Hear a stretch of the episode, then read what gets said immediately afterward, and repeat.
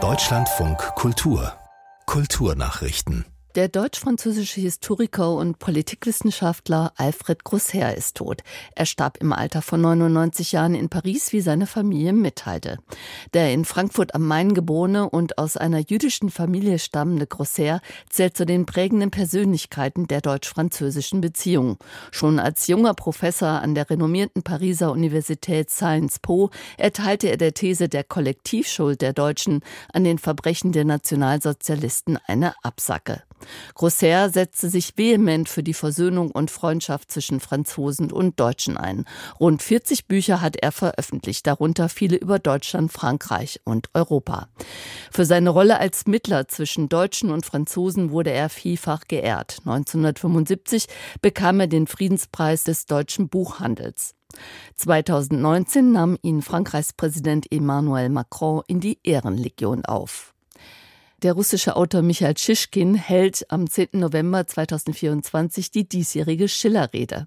Seit dem Zerfall der Sowjetunion tritt Schischkin immer wieder als scharfer Kritiker der russischen Regierung und Politik an die Öffentlichkeit, teilte das Deutsche Literaturarchiv in Marbach mit. Nach dem russischen Überfall auf die Ukraine 2022 forderte Schischkin in einem Interview eine totale Entputinisierung Russlands. Mit der Schillerrede wird jährlich an dem Geburtstag von Friedrich Schiller am 10. November 1759 in Marbach erinnert. Bisherige Schiller-Redner waren unter anderem der Literaturnobelpreisträger Abdusak Gunnar sowie Daniel Kehlmann, Ohan Pamuk, Jan Assmann und Richard von Weizsäcker.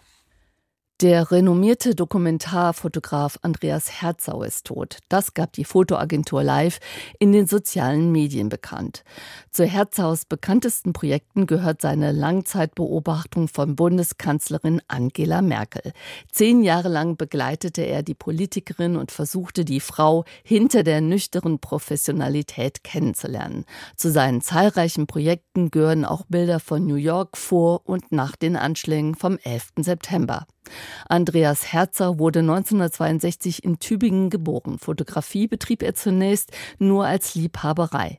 In den 1990er Jahren machte er sein Hobby dann zum Beruf. In den närrischen Hochbogen hat der Straßenkarneval begonnen. Pünktlich um 11.11 Uhr nahm das Treiben seinen Lauf. In Düsseldorf stürmten Frauen, die sogenannten Möhnen, das Rathaus. In Köln ließ das Dreigestirn aus Prinz, Bauer und Jungfrau die Jecken los. Der Kölner Karnevalspräsident Kuckelkorn betonte, der Karneval stehe immer fest an der Seite der Demokratie. Köln sei bunt, die Stadt habe alle Nationalitäten, alle Religionszugehörigkeiten, Möglichkeiten und Orientierung. Köln sei ein Raum der Vielfalt. In Düsseldorf, Köln und Mainz werden in den kommenden Tagen Hunderttausende feiernde Menschen erwartet. Höhepunkt des Straßenkarnevals sind die Rosenmontagszüge, ehe am Aschermittwoch das närrische Treiben endet.